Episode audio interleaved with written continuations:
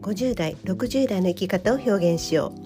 夢未来創造サロンジョイライフ。この番組は50代60代の生き方を仕事や趣味遊びやアート好きなことで表現することを応援します。新しい時代自分メディアを持って発信してまいりましょう。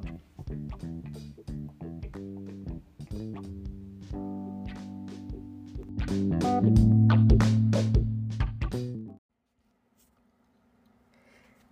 速で見つけた本直感が冴える時。つい先日のことなんですけれどもあの筆頭様のブログを見てて、まあ、ちょっとピンと気になる惹かれた本があったんです。ですぐアマゾンで調べましたら、えー、シリーズなのでちょっと全巻揃えるのはどうかなとまああの戸惑ったんですね。気にはなったんです。なので、えー、読みたいけれどもちょっと今はあの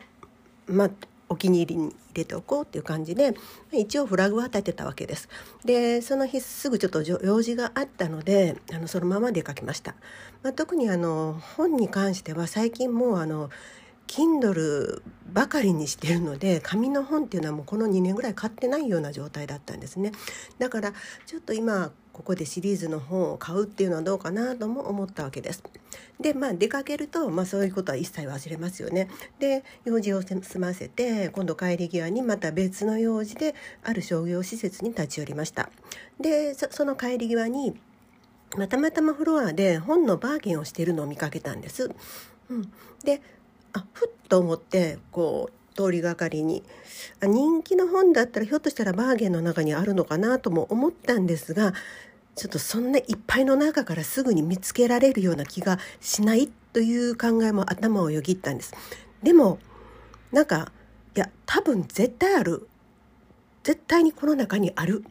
となんとなくこう確信するものがあったんですね。なので、えー、いやこの中に多分あるわと思いながら探してたらすぐに見つかったんです。もうなんかその欲しいと思って4時間後には、まあ、自分の欲しかった本5冊が半額以下で手に入ったというこう奇跡なような状態が起こりました。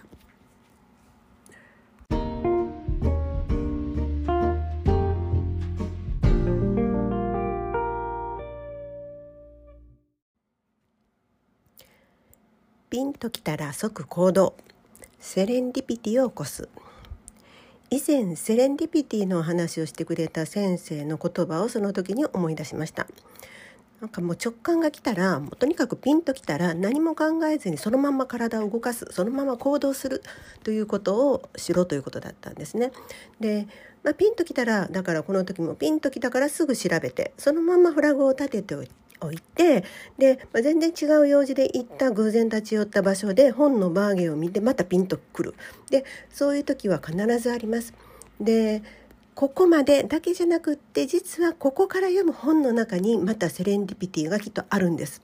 でまだ読んでいないんですけれどもきっとそういうものなんですね。はい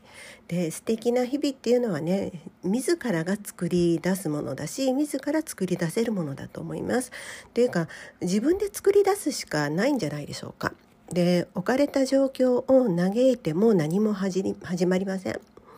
で自分で楽しく面白くしていくのが本当の自立なんだと思ってます。まあ、楽しく生きてまいりましょう。